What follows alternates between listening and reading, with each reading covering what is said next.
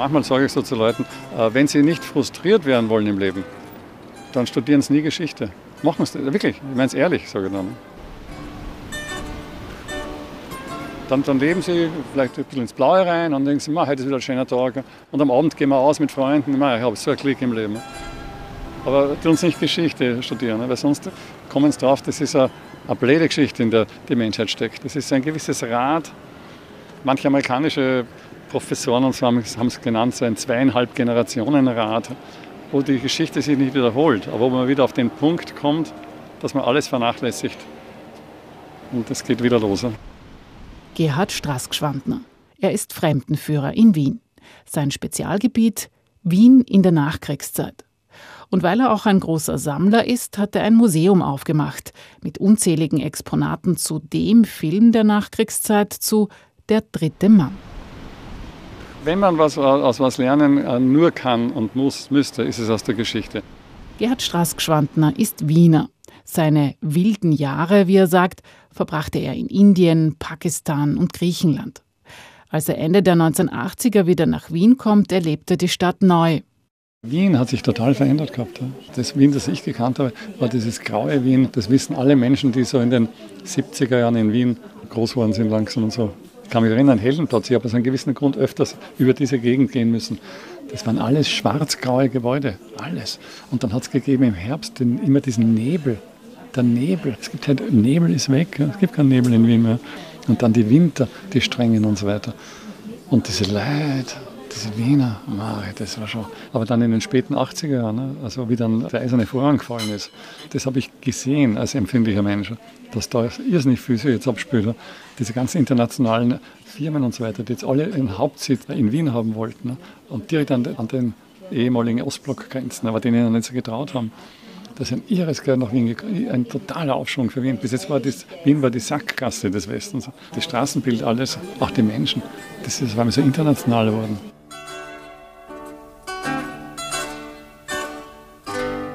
(1993) macht er die Prüfung zum Austrian Guide, zum Fremdenführer. Seither führt er Reisegruppen durch Wien. Er zeigt seine Stadt gern abseits der Klischees von Walzertraum und Weinseligkeit. Stattdessen unternimmt er eine Zeitreise in das besetzte Wien nach dem Zweiten Weltkrieg. Heute führt er uns an ausgewählte Stationen und erzählt, wie aus seiner Nachkriegs-Wien-Tour ein Museum werden konnte.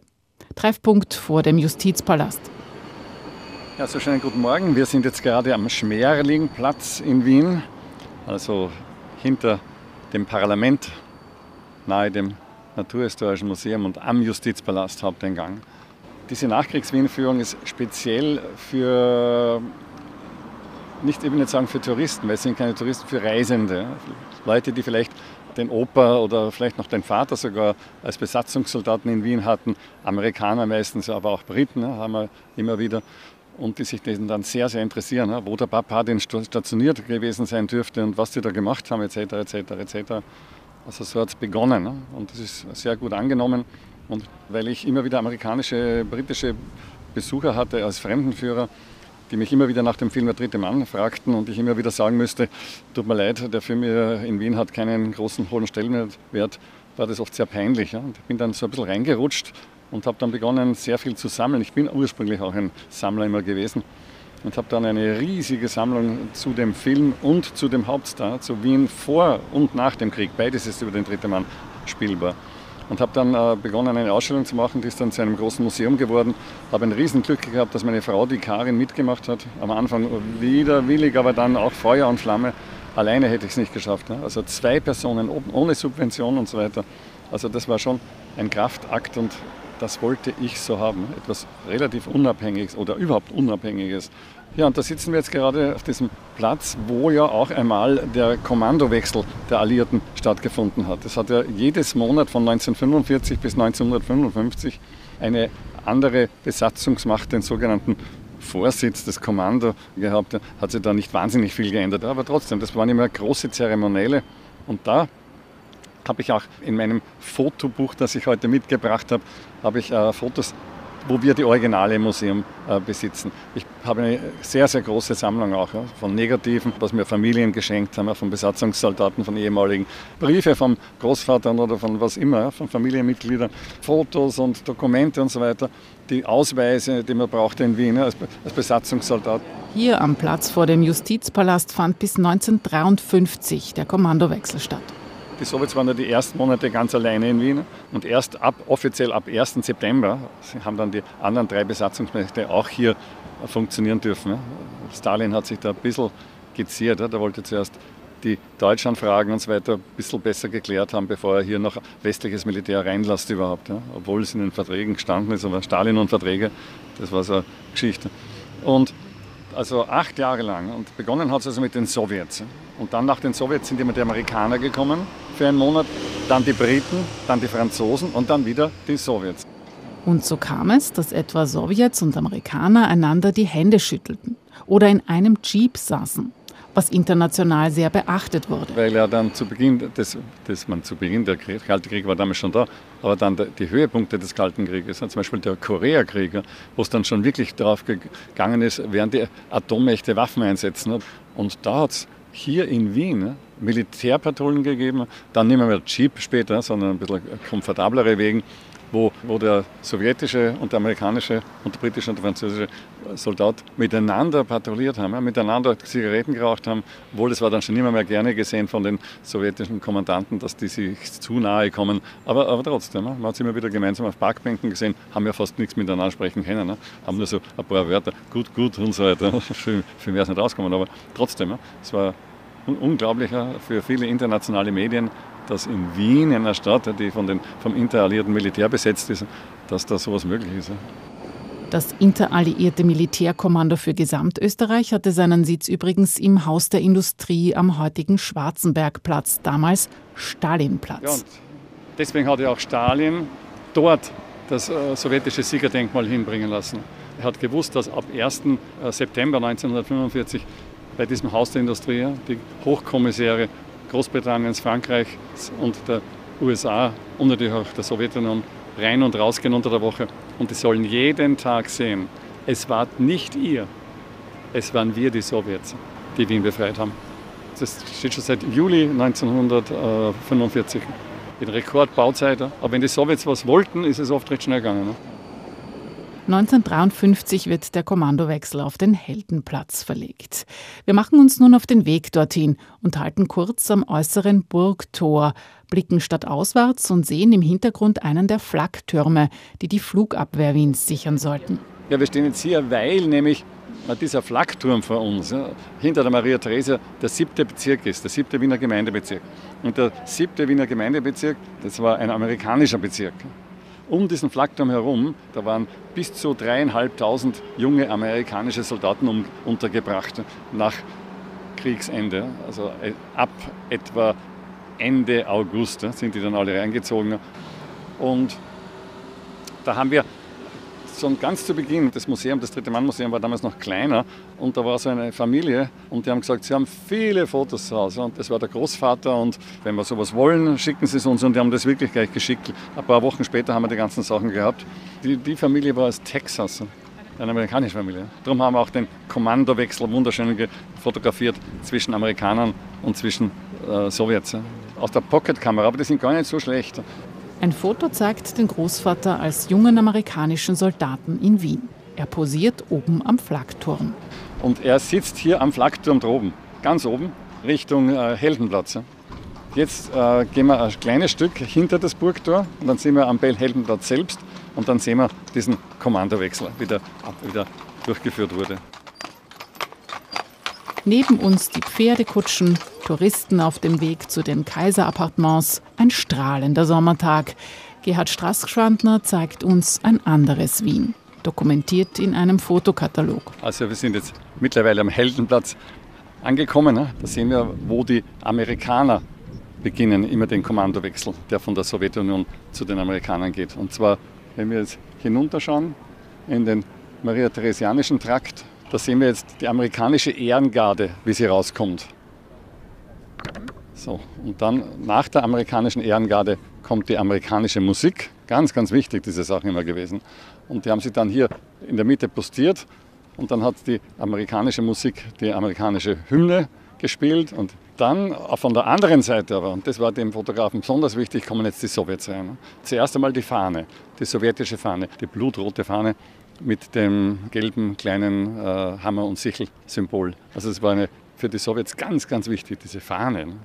Und da sieht man jetzt dann die sowjetische Ehrengarde reinkommen, immer mit dem Gewehrlauf im Genick des Vordermannes. Falls der abhauen will, wird sofort ins Genick geschossen. Ne? Weil bei der Roten Armee gibt es nur die eiserne Disziplin. Natürlich in Wirklichkeit hat es jeweils immer ganz anders ausgeschaut. Gut, die Ehrengarde kommt hinein und dann die sowjetische Musik und spielen jetzt die, die sowjetische Hymne. Und dann ist was passiert hinter dem Prinz Eugen-Denkmal. Das ist ein ganz kleines Podium immer gewesen. Das war nicht mehr als zwei mal zwei Meter. Und da sind jetzt drauf gestanden der sowjetische General und der amerikanische General. Und die haben jetzt dann die Hand geschüttelt dort. Und damit ist das Kommando für einen Monat zu den Amerikanern gewandert. Speziell wenn die Amerikaner äh, mit dabei waren, dann war hier immer besonders viel los. Warum? Weil die amerikanische äh, Musik dann immer hier am Heldenplatz ein bis eineinhalb Stunden Dixieland gespielt hat, Jazz und solche Sachen. Also amerikanische Musik. Und es war ja damals fast nichts los. Die Leute haben kein Geld gehabt und man hat sehr, sehr wenig kulturelle, überhaupt spektakuläre Events gehabt. Und das war immer voll hier. Das sind oft Tausenden von Menschen, die dem Spektakel zugeschaut haben. Weil das war ja bunt. Man darf sich das jetzt nicht so schwarz-weiß vorstellen, wie ich es hier auf diesen Fotos habe. Die Uniformen waren sehr bunt. Dann die Fahnen, die großen, die sie alle mitgeschleppt haben, waren sehr bunt. Und dann die Musik ja, und, und, und überhaupt das ganze Zeremoniell und so weiter haben die Wiener viermonatlich zweimal diese amerikanische Musik gehabt.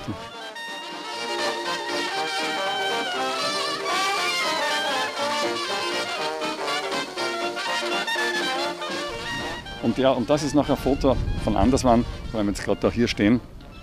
Das zeige ich dann auch immer unseren, den Leuten, die mitmachen bei diesen Nachkriegstour, Wien-Touren, die ich da mache. Und da haben wir hier den Heldenplatz im Jahr 1938. Zwei Tage nach dem Anschluss Österreichs an Hitler-Deutschland, wo Hitler dann schon hier war und auf dem Balkon hier steht und vor ihm etwa 250, vielleicht 300.000, wurscht, die einen sagen so, die anderen so, Menschen und die warten jetzt alle auf, was wird der Mann uns sagen. Und er sagt hier jetzt gerade diesen berühmten Satz in der deutschen Geschichte, er sagt, vor der deutschen Geschichte vermelde ich den Eintritt meiner Heimat in das Deutsche Reich. Und dann, dann hier weinende Männer in der Menge, Männer, die geheult haben. So endlich haben wir sie angebracht, diese Bastarde, diese Demokratie, die uns alles zerstört haben. Jetzt haben wir endlich einen, der sagt, wie es geht.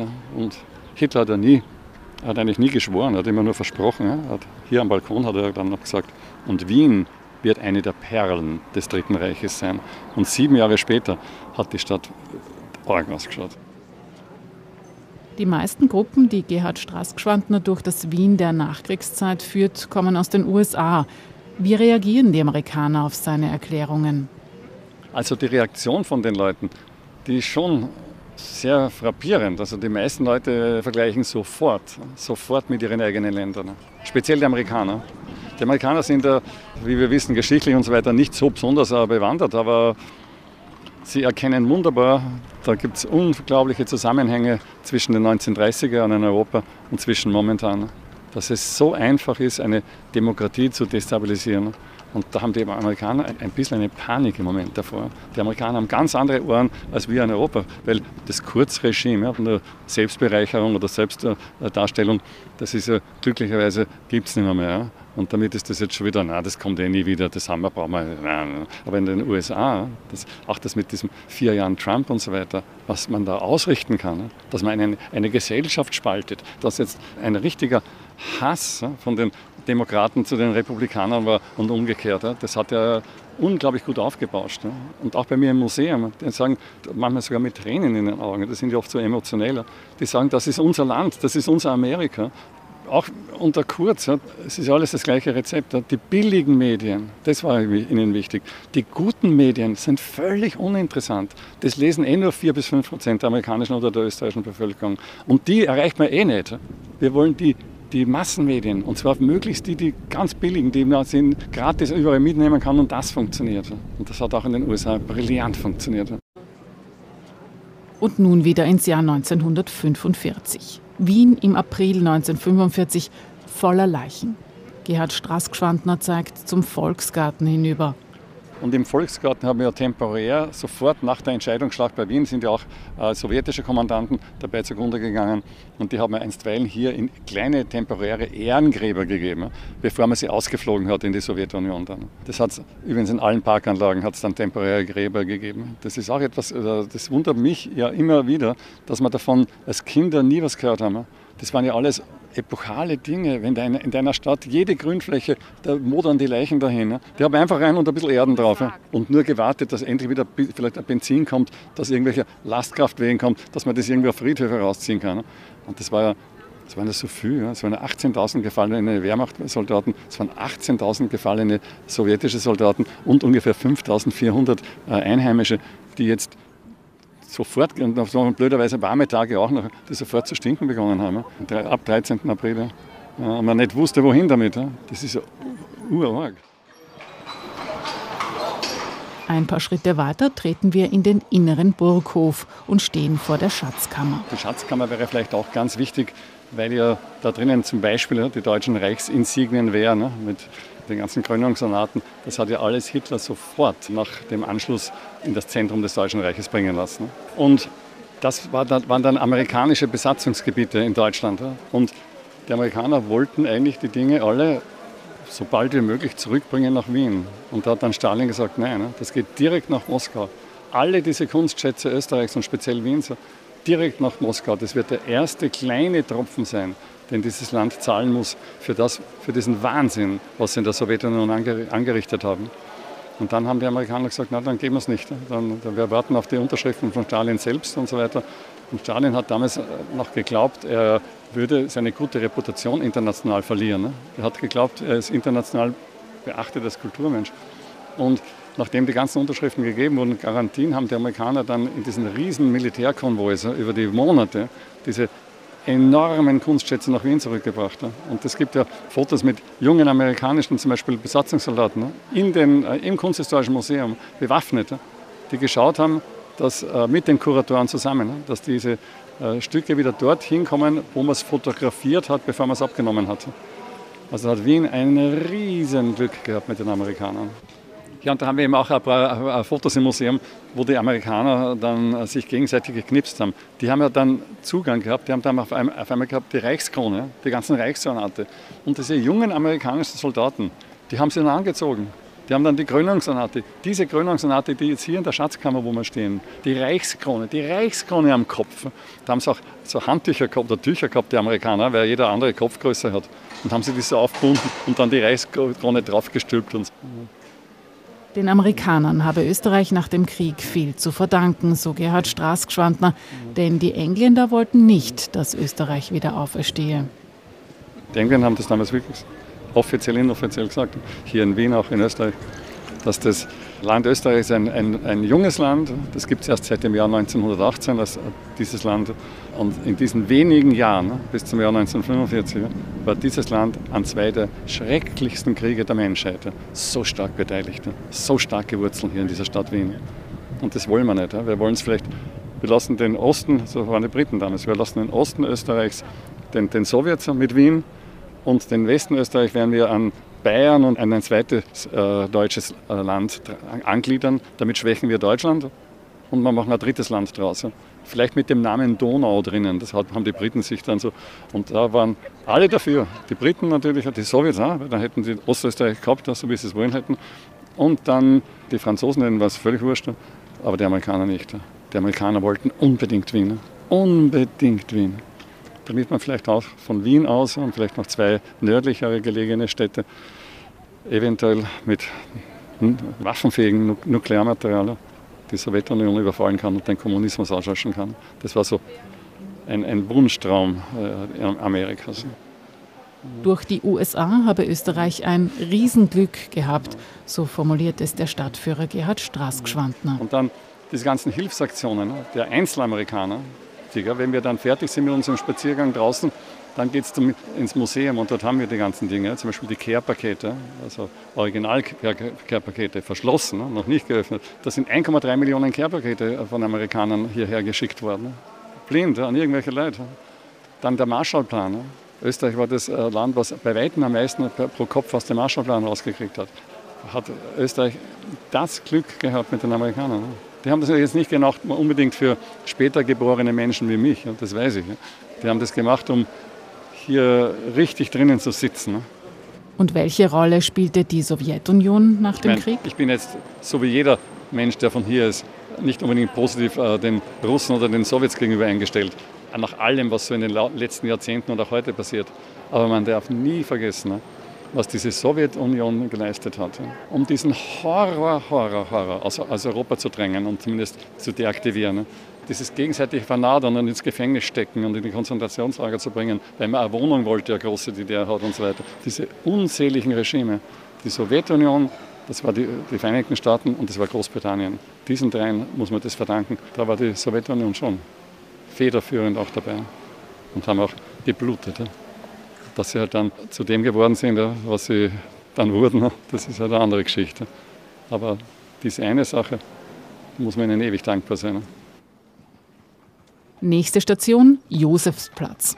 Schauplatz der wichtigsten Szene aus dem Film Der dritte Mann, gedreht im zerbombten Wien 1948. Und wir stehen jetzt genau vor dem Gebäude, was im im Film Der dritte Mann als das Wohnhaus des Harry Limes am Riesenrad tituliert wurde. Und da kommt der Harry Lime raus. Das Polizeiprotokoll kennen wir nur im Film. Ja? Wir haben das nicht gesehen, die Szene. Und zwei Männer, haben gewartet auf ihren Freund. Er schaut nicht. Ein Lastwagen überrollt ihn und die beiden Männer bringen den sterbenden Harry Lime unter das Josefsdenkmal. Und dann sagt dieser Hausmeister, gespielt von Paul Hörbiger damals, der sagt zu diesem amerikanischen Freund von dem vermeintlich jetzt toten Harry Lime, das stimmt gar nicht, was im Polizeiprotokoll steht. Ich habe die Fenster geputzt, ich habe runtergeschaut und das waren nicht zwei Männer, das waren drei.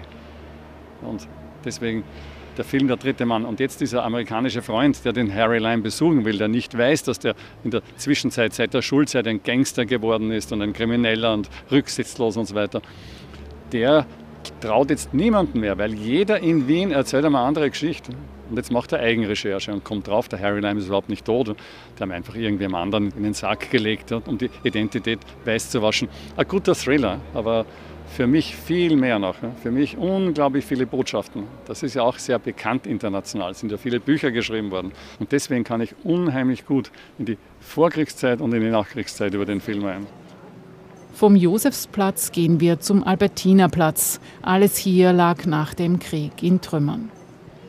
Diesen kleinen Teil der Wiener Hofburg, das Palais Albertiner, hat er den Krieg nicht gut überstanden. Ne? Die Hälfte der Albertina ist ein modernes Haus innen, ne? nur die Fassade haben wir nachgebaut. Und dann wären da noch Hotels der Alliierten, ne? wichtig, nämlich gleich, gleich hier direkt das Sacher. Das Sacher Hotel war ja ein britisches Militärhotel. Nachdem der Film Der dritte Mann ja ein, eine britische Produktion war, sicher mit einem amerikanischen Co-Produzenten, aber trotzdem britisch, haben die Schauspieler und die wichtigen Teile der Crew, die haben im Sacher Hotel gewohnt während der Drehzeit. Und der Orson Welles und der Graham Greene, die beiden haben es dann nicht ausgehalten lange Zeit mit den anderen und die sind dann ein Hotel weitergewandert, weil gleich direkt hinter dem Sacher ist ja das Hotel Astoria. Und das Astoria war ja auch ein britisches Militärhotel. Und dann Oper. Oper war ja fast total zerstört. Etwa 15 Prozent der Oper, die wir auch jetzt hier vor uns haben, äh, sind noch original. Und neben der Oper wäre dann noch das Hotel Bristol. Und das Hotel Bristol war das amerikanische Elitehotel. Also ein bisschen Spionagezentrum auch. Man konnte dort reingehen, konnte immer wieder ein bisschen was sagen, was man im sowjetischen Bezirk gesehen hat und so weiter. Und dann hat man meistens ein bisschen Geld gekriegt. Spionage, Verrat und eine Stadt in Trümmern, das ist das Milieu im Film Der dritte Mann. In ihrem Museum zeigen Gerhard Straßgschwandner und seine Frau Karin Höfler Originalobjekte zum Film wie die Zither, auf der die Filmmusik gespielt wurde, ein Originaldrehbuch, Filmplakate und vieles mehr. Aber auch historisches Bildmaterial zum Wien der Nachkriegszeit. Eine Serie etwa eines privaten Fotografen zeigt Wien am 11. April 1945, der Tag der abziehenden Wehrmacht und der ersten Besatzungssoldaten. Viele Videointerviews mit Zeitzeugen sind zu sehen, etwa eines amerikanischen Piloten, der 1945 mehrere Angriffe auf Wien flog. Ich hoffe, dass das Ganze recht, recht, gut weitergeht mit dem Museum, dass wirklich einige mehr Einheimische kommen. Insgesamt haben wir 5% Österreicher. Davon haben wir die Hälfte äh, Wiener. Bei der Nachkriegs-Wien-Tour das habe ich dann jetzt eigentlich aufgehört mit äh, Österreichern oder mit Wienern, weil es war so viele Fehlinformationen, die die Leute haben. Da muss ich das Weltbild manchmal ein bisschen so korrigieren und so. Ja, die Österreicher mit den Amerikanern schon Probleme. Die sehen das nicht so, äh, wie ich das jetzt äh, vorhin erwähnt habe. Die fragen mich, und warum haben sie uns die Oper zerstört? Und dann sage ich, na raten Sie mal, warum? Es war Krieg. Ja, aber das ist ja nicht schön, sagen sie in die Richtung. Und dann sage ich, natürlich, ja, deswegen hasst du Krieg. Sonst würde es heißen, Geburtstagsparty oder Mittagessen etc. Das heißt Krieg. Krieg ist das Schlimmste und Dreckigste, was der Mensch sich vorstellen kann. Nicht so, wie man immer glaubt, ja, ein bisschen Krieg und dann ist wieder aus. Das zieht sich dann die Jahrzehnte noch weiter. Und das ist dann so deprimierend. Ich habe so viel Zeit reingesteckt in das ganze Projekt. So viel. Jetzt 25 Jahre, nicht meines Lebens. Ich, ich habe damit, damit gelebt und das war recht spannend. Aber da möchte ich mir schon ein bisschen Freude machen damit. Gerhard Straßgschwandner, Stadtführer in Wien, Sammler und Gründer und Leiter des Dritte Mann Museums. Sie hörten eine Sendung von Stefanie Jeller.